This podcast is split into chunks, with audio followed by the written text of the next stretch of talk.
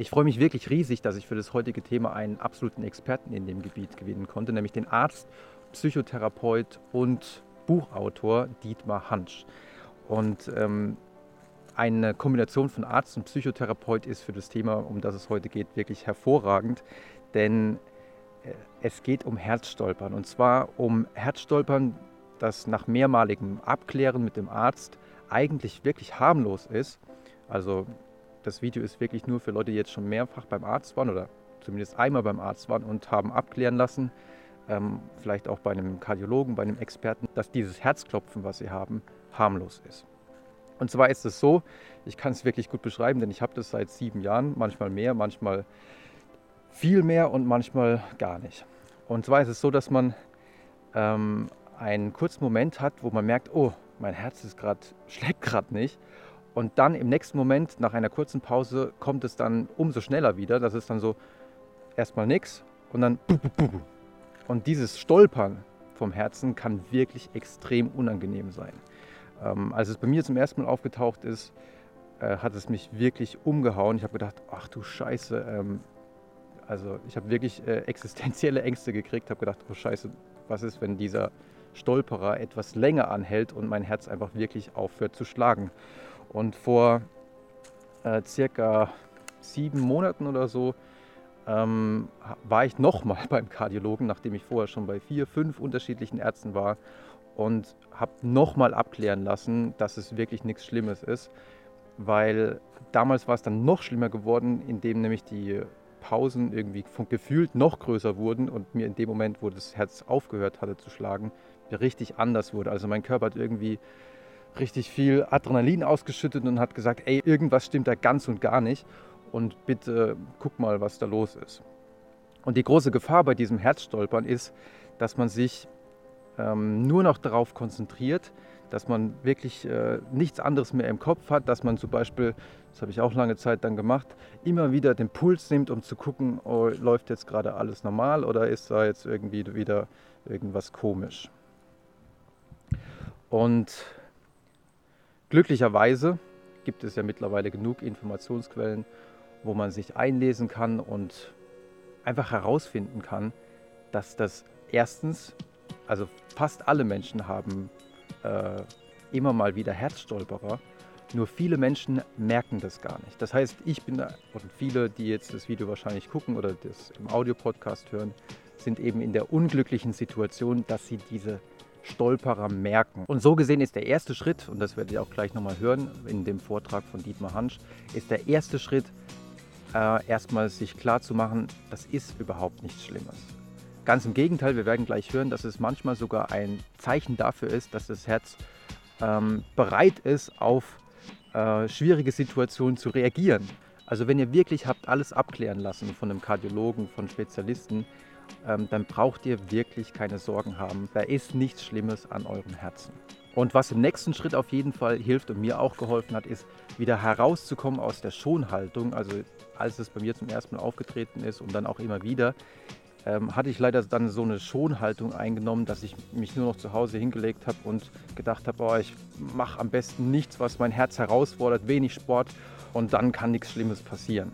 Aber genau diese Schonhaltung äh, könnte tendenziell sogar eher dazu führen, dass äh, man zum einen mehr darauf achtet die ganze Zeit und man sich wirklich zu viele Gedanken darüber macht. Und zum anderen macht man genau das, was eventuell dazu führen kann, dass es wieder ein bisschen zurückgeht mit den Herzstolperern, nämlich die, den Ausdauersport, den macht man dann eben gar nicht mehr und äh, ist halt nur noch in dieser unglücklichen Schonhaltung drin. Ich will aber jetzt gar nicht noch mehr darüber reden. Ähm, ich gebe jetzt das Wort an den Experten in dem Gebiet, an den äh, Arzt und Psychotherapeuten Dietmar Hansch. Viel Spaß bei dem Vortrag. Herzlich willkommen, meine Damen und Herren, liebe Freunde. Heute soll es gehen um Herzängste, insbesondere um Herzängste, die sich auf das sogenannte Herzstolpern beziehen. Das ist ja recht häufig und äh, diesbezügliche Ängste werden dem Hausarzt oft vorgetragen, auch dem Psychotherapeuten natürlich im Rahmen von Angsterkrankungen. Was ist das Herzstolpern? In der allermeisten Zahl der Fälle sind es harmlose sogenannte Extraschläge, Extrasystolen in der Fachsprache genannt und dann meistens sogenannte supraventrikuläre Extrasystolen. Unser Herz besteht ja aus zwei Teilen, aus dem Vorhof und aus der Herzkammer. Und normalerweise äh, kontrahiert sich der Vorhof zuerst und dann kontrahiert sich, wird die Erregung übergeleitet vom Vorhof auf die Herzkammer und dann kontrahiert sich die Herzkammer. Und wenn Extraschläge äh, im Vorhof starten, sodass der Vorhof etwas früher als im normalen Rhythmus startet und auch das, die Kammer dann etwas früher kontrahiert, dann sind das sogenannte supraventrikuläre, also über dem Ventrikel, über der Hauptkammer startende Extrasystolen. Das ist sehr, sehr häufig. Alle Menschen haben das. Wenn man 24-Stunden-EKGs von gesunden Menschen auswertet, findet man praktisch niemanden, wo solche supraventrikulären Extraschläge nicht auftreten würden. Und wie fühlt sich das an? Der Herzrhythmus ist überwiegend regelmäßig und dann kommt es mal zu einem vorzeitigen Schlag, also zu zwei Schlägen, die relativ dicht aufeinander folgen. Dann entsteht meist ähm, eine etwas längere Pause, wo man dann so ein bisschen auch mal, wenn man darauf achtet, äh, Furcht bekommen kann. Und dann kommt ein etwas rumpelnder äh, nächster Schlag. Das liegt daran, dass nach, der, nach dem vorzeitigen Schlag das sogenannte Reizleitungssystem, was also die Erregung vom Vorhof zum äh, Ventrikel leitet, dass das dann ein bisschen äh, ermüdet ist nach diesen zwei schnellen Schlägen und dann ein bisschen mehr Zeit braucht, sich zu erholen. Und wenn das Herz dann ein bisschen mehr Pause hat, dann füllt es sich auch mit etwas mehr Blut. Das Blut strömt ja sozusagen im Kreislauf dann trotzdem weiter und ins Herz hinein. Dann füllt es sich etwas mehr und dann fühlt sich der nächste Schlag, der dann kommt, etwas rumpeliger an. Nicht? Also bup, bup, bum, nicht? so in etwa. Und wenn man das nicht weiß und wenn man damit äh, nicht versteht, was da vorgeht, dann kann das natürlich dann auch mal Ängste machen. Aber die meisten äh, Menschen merken davon ja nicht viel oder achten nicht so sehr drauf. Es ist sehr verbreitet und wenn das Herz keine Grunderkrankung hat, äh, nicht solche Rhythmusstörungen, solche, solches Herzstolpern kann natürlich auch mal, wenn das Herz eine Grunderkrankung hat, auch sozusagen Symptom dieser Grunderkrankung sein, einer koronaren Herzkrankheit bei älteren Leuten, die dann auch noch Herzschmerzen dazu haben. Oder ein Klappenfehler, der sich dann auswirkt in bestimmter Weise. Oder ähm, auch Herzmuskelerkrankungen. Das sind aber vergleichsweise seltene Dinge und äh, diese supraventrikulären Extrasystolen sind viel, viel verbreiteter, sodass gerade bei jüngeren Leuten, die sonst keine Beschwerden haben, das in aller Regel völlig harmlos ist. Und eben wie gesagt, die meisten merken es auch gar nicht groß. Die Frage ist dann, wie kommt es dann zur Ausbildung von Herzängsten, zur Ausbildung einer Herzphobie? Da muss also im ersten Schritt mal die Aufmerksamkeit drauf gelenkt werden, vielleicht durch irgendeinen reißerischen Medienbeitrag, ähm, irgendwie in der Notaufnahme mit EKG eingeblendet und Herzrhythmusstörung und dann Herzstillstand oder sowas, nicht? Oder irgendwie ist man im Stress und achtet mehr drauf, ist in einer ängstlichen Grundanspannung, bemerkt es selber oder andere erzählen einem was. Oder man erinnert sich, man hat was in der, in der Familie auch gehabt, nicht? Also vielleicht Herzerkrankungen oder ähnlich, sodass man irgendwie anfängt, sich Sorgen zu machen und der Fokus der Aufmerksamkeit darauf fällt. Und dann kann natürlich sofort ein Teufelskreis entstehen. Was man anschaut, das wird größer. Wenn man jetzt darauf achtet, hat man natürlich plötzlich den Eindruck, dass es vermehrt auftritt, weil man es einfach öfter bemerkt oder überhaupt bemerkt. Und äh, das kann einen natürlich dann schon auch wieder ein bisschen in Stress bringen und dann kann es natürlich tatsächlich vielleicht auch häufiger auftreten durch das Adrenalin, was in einer ängstlichen Anspannung äh, ausgelöst, aus, ausgeschüttet wird. Und dann kann so ein Teufelskreis entstehen, wo man immer mehr darauf achtet, das Gefühl, es wird immer häufiger.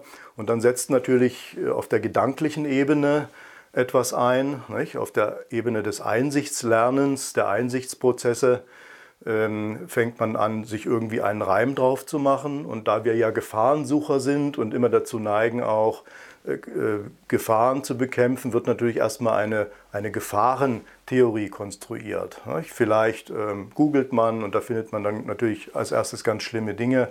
über irgendwelche Herzerkrankungen oder vielleicht gab es in der Familie mal einen Fall, der Großvater, der am Herzinfarkt gestorben ist, der eben so eine koronare Herzerkrankung hatte und wo vielleicht dann auch Rhythmusstörungen eine Rolle spielten.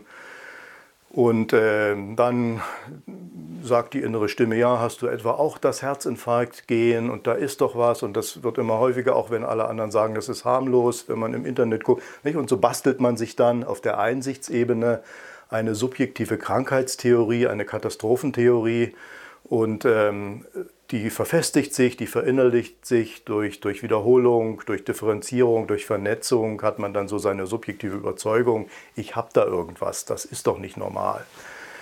Und parallel zu dieser Ebene des Einsichtslernens vollziehen sich natürlich auch Prozesse des Konditionierens auf einer noch grundlegenderen Ebene des Nervensystems. Im Nervensystem wird ja das, was gemeinsam passiert, verbunden durch Verstärkung der synaptischen Überleitung. Und wenn jetzt sehr oft äh, folgende drei Dinge passieren, erstens Herzstolpern, zweitens Aufschießen der Katastrophengedanken, die dann Angst machen, dann werden diese drei Dinge Herzstolpern, Katastrophengedanken, Krankheitstheorie und äh, die Angst, dann werden die immer mehr zusammengesintert, zusammenkonditioniert zu einem Furchtnetz. Und das ist dann natürlich äh, äh, dauerhafter, auch wenn man dann vielleicht auf der Einsichtsebene versteht, dass es eigentlich harmlos ist, bleibt dieses Furchtnetz doch erstmal erhalten, startet immer wieder, wenn irgendwas rumpelt äh, im, im äh, im Brustkorb oder wenn man irgendwie an das Thema Herzerkrankungen berührt wird durch Gespräche und ähnliches, dann startet immer wieder dieses Furchtnetz und dann ist sofort die Angst flusch wieder da. Und die dritte Stufe des Lernens, das wäre dann das Habituationslernen, das Gewöhnungslernen. Auf dieser Ebene fängt man dann an zu vermeiden bei ausgeprägten äh, Herzangsterkrankungen. Da wird dann kein Sport mehr getrieben, äh, da geht man, nimmt man den Fahrstuhl, versucht alle Erregung des Körpers zu vermeiden, weil das Angst macht, weil das das Furchtnetz startet. Und dann kommt eben wieder ein Teufelskreis in Gang, dann sinkt natürlich das Trainingsniveau, das Herz-Kreislauf-System spricht intensiver auf Stressreize an. Äh, dann hat man eben wirklich schon Luftnot nach drei Treppen, was man früher nicht gehabt hat. Das bestärkt dann wieder die subjektive Krankheitstheorie. Und so vernetzen sich hier eben Teufelskreise in unguter Weise, sodass dann wirklich eine starke Herzangst, eine starke Herzphobie entstehen kann, die dann tief eingebrannt ist auf diesen drei Stufen des Lernens und die man dann äh, so ganz einfach mit einmal erklären eben auch nicht mehr wegbekommt. Ja, und wie kann man es dann doch wieder wegbekommen? Wie würde eine fachgerechte, sinnvolle Behandlung einer solchen äh, Herzangst ausschauen? Nun, wir würden den Prozess des falschen Lernens, den wir gerade beschrieben haben, auf diesen drei Lernstufen, Einsicht, Konditionierung und Gewöhnung, den würden wir umkehren und ein dreischrittiges Korrekturlernen sozusagen äh, starten. Und das beginnt dann eben tatsächlich wieder bei der Einsichtsebene. Der erste Schritt wäre natürlich tatsächlich zum Hausarzt und gegebenenfalls zum Kardiologen zu gehen, EKG, vielleicht eine Echokardiographie. Das sollte man schon machen, um eben solche Herzgrunderkrankungen auszuschließen, sich das Ganze mal ein bisschen auch noch vielleicht am Herzmodell erklären zu lassen. Dann würde man zum Beispiel auch sehen, dass eben tatsächlich das eigentlich was Gutes ist. Dass das ist ja so, dass sozusagen äh, damit so ein Extraschlag entsteht, tiefer liegende Ersatzzentren des Reizleitungssystems ein bisschen vorlaut sind und damit gewissermaßen zeigen, dass sie agil sind, dass sie wach sind, dass sie Gewehr bei Fuß stehen, wenn der Erregungsbildner weiter oben im Vorhof ausfällt.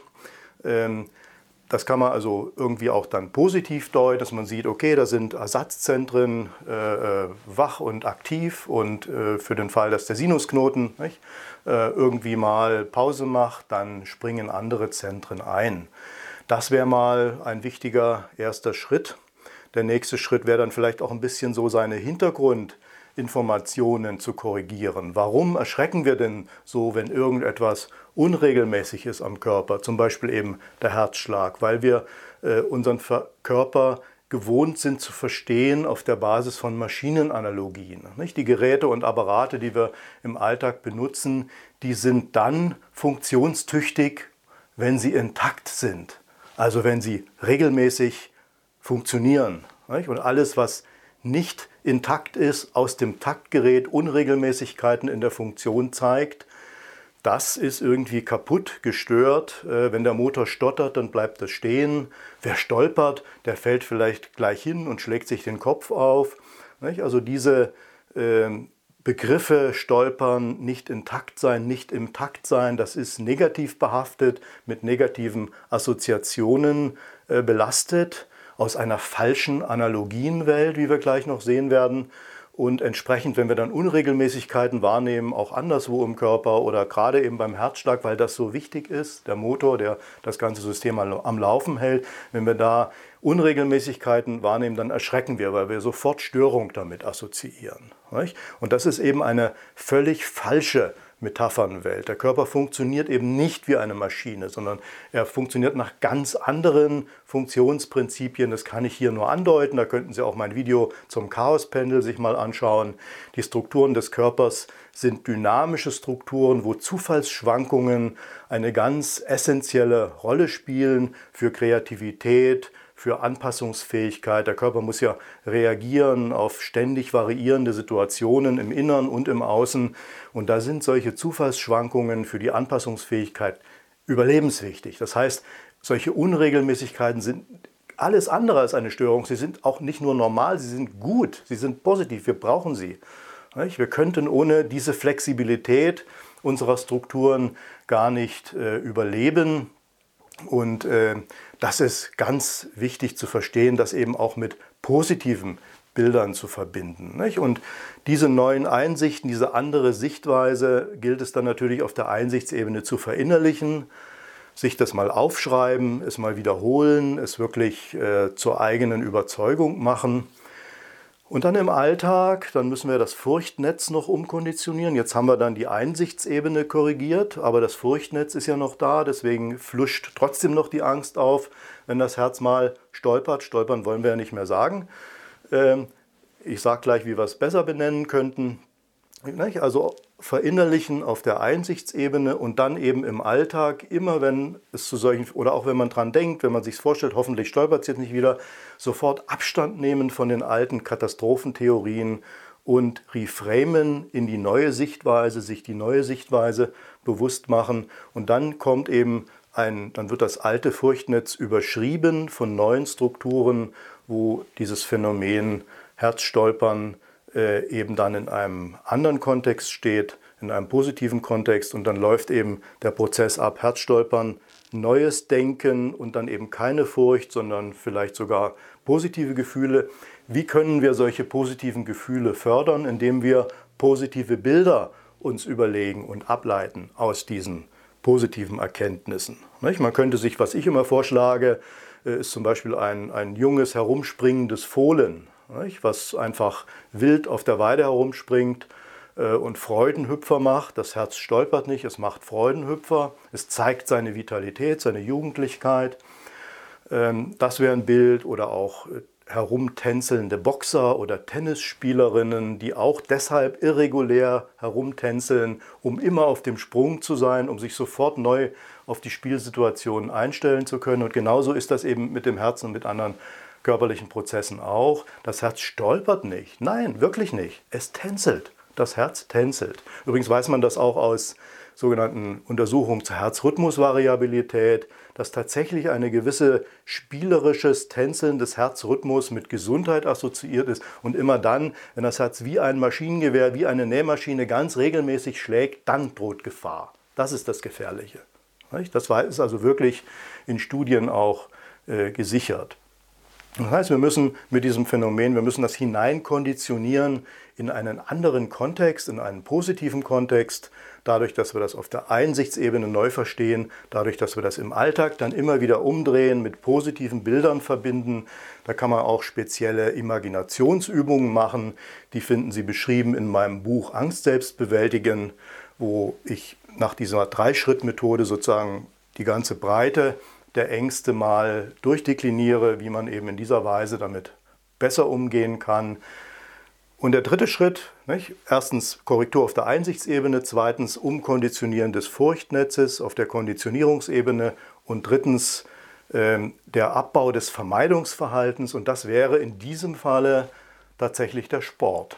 Also vorsichtig das Vertrauen in den Körper wieder aufbauen, in kleinen Schritten die sportliche Aktivität äh, wieder aufnehmen, sich gewöhnen an einen stark, stärkeren Herzschlag, ähm, die Erfahrung machen, äh, wenn ich mich körperlich anstrenge, geht das sogar weg, das Herzstolpern nicht? oder das Herztänzeln, weil ja, der Boxer jetzt rennt oder die Tennisspielerin jetzt rennt äh, und in einen anderen Funktionsmodus übergeht.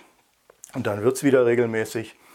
Nicht? Also dann die bestärkende Realerfahrung machen, dass man Vertrauen zum Körper haben kann, dass er belastbar ist, dass man sein Trainingsniveau wieder erhöhen kann und sich daran gewöhnen einfach. Und dann wandert der Fokus der Aufmerksamkeit vom Körper wieder weg und man konzentriert sich auf seine positiven Lebensziele. Und das ist dann der letzte Schritt der Heilung, wenn es wieder in den Hintergrund rückt und man es gar nicht mehr bemerkt. So viel zu diesem Phänomen Herzstolpern, Herzängste und diese Drei-Schritt-Methode zum Abbau solcher Ängste. Und vielleicht kann man es eben verallgemeinern, noch auch auf alle anderen Körperprozesse. Ähm, die Ärzte sprechen von funktionellen Störungen. Ähm, normale, gesunde Leute haben an 80 Tagen im Jahr irgendwo solche äh, ähm, leichten Beschwerden, wo irgendwas, ein Laborwert mal aus der Norm ist oder man irgendwo ein bisschen Krämpfe oder Schmerzen hat und ähnliches. Die meisten, 75 Prozent aller Beschwerden, mit denen Menschen neu zum Hausarzt gehen, gehen von alleine wieder weg. Ähm, gehen sie trotzdem zum Hausarzt, wenn irgendwas auffällt aber erschrecken Sie nicht so sehr da, darüber. Seien Sie sich bewusst, der Körper ist ein dynamisches System, wo äh, Zufallsschwankungen immer auftreten und wo die körpereigenen Selbstregulations- und Selbstheilungskräfte solche Ausreißer in aller Regel immer wieder aus eigenen Mitteln auffangen. Was Sie tun können, ist eine gesunde Lebensweise zu praktizieren. Dazu gehört Sport, gesunde Ernährung, ausreichend Schlaf, ausreichend Natur, Beziehungen und äh, dann werden solche funktionellen Ausreißer eher äh, sich im beschränkten Maße nur zeigen. Und äh, je trainierter das Herz-Kreislauf-System ist, ähm, desto ähm, weniger spüren sie solche Extraschläge auch. Sie werden immer wieder auftreten, gerade auch wenn der Puls nach unten geht beim Sportler haben ja die untergeordneten Zentren umso mehr Gelegenheit, auch mal, gerade auch in der Nacht, mal da dazwischen zu springen. Aber wie gesagt, es ist wirklich harmlos. Man hat da ganz breite Untersuchungen gemacht. In diesem Sinne also keine Angst vor dem Tänzeln Ihres Herzens. Man kann es sogar ein bisschen auch noch äh, mit paradoxen Techniken ins Positive drehen, indem man es sich ein bisschen wünscht, wenn Sie früh aufwachen, wenn Sie so eine diesbezügliche Angst haben, dass Sie dann sagen, na liebes Herz, komm, zeig mir doch mal, dass du gut, dass du gut drauf bist, begrüße mich doch mal mit einem Freudenhüpfer und mach möglichst oft heute über den Tag solche Freudenhüpfer. Manchmal können auch solche paradoxen Techniken hilfreich sein. Ich wünsche Ihnen viel Spaß und viel Freude im Umgang mit Ihrem vitalen, sprungbereiten Herzen. Auf Wiedersehen.